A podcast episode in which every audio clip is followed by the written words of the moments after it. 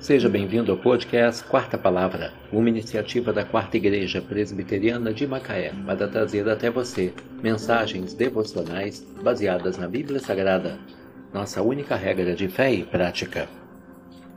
Nesta segunda-feira, 17 de abril de 2023, veiculamos da quinta temporada o episódio 107, quando abordamos o tema Reconciliação Restaurando Relacionamentos.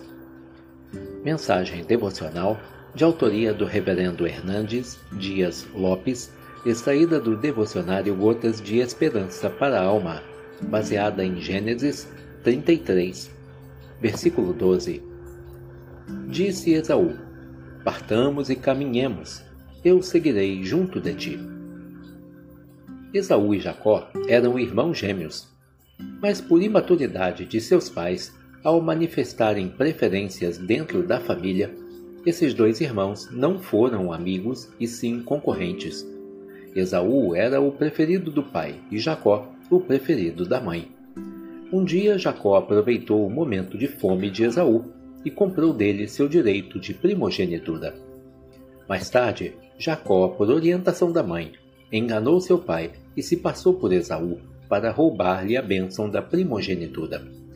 Esaú passou a ter ódio do seu irmão e propôs no coração matá-lo. Jacó precisou fugir de casa. Passaram-se mais de vinte anos e o coração de ambos ainda estava pesado. Foi na volta de Jacó para sua terra que Deus transformou-lhe a vida e o reconciliou com seu irmão. Foi preciso que Jacó primeiro acertasse sua vida com Deus para depois ser reconciliado com seu irmão. Volte-se para Deus, pois Ele pode não apenas perdoar seus pecados, mas também reconciliar você com os seus amigos. Quando nosso relacionamento com Deus é restaurado, nosso relacionamento com as pessoas também o é. Quando temos comunhão vertical, passamos a desfrutar de comunhão horizontal. Disse Esaú: Partamos e caminhemos, eu seguirei junto de ti.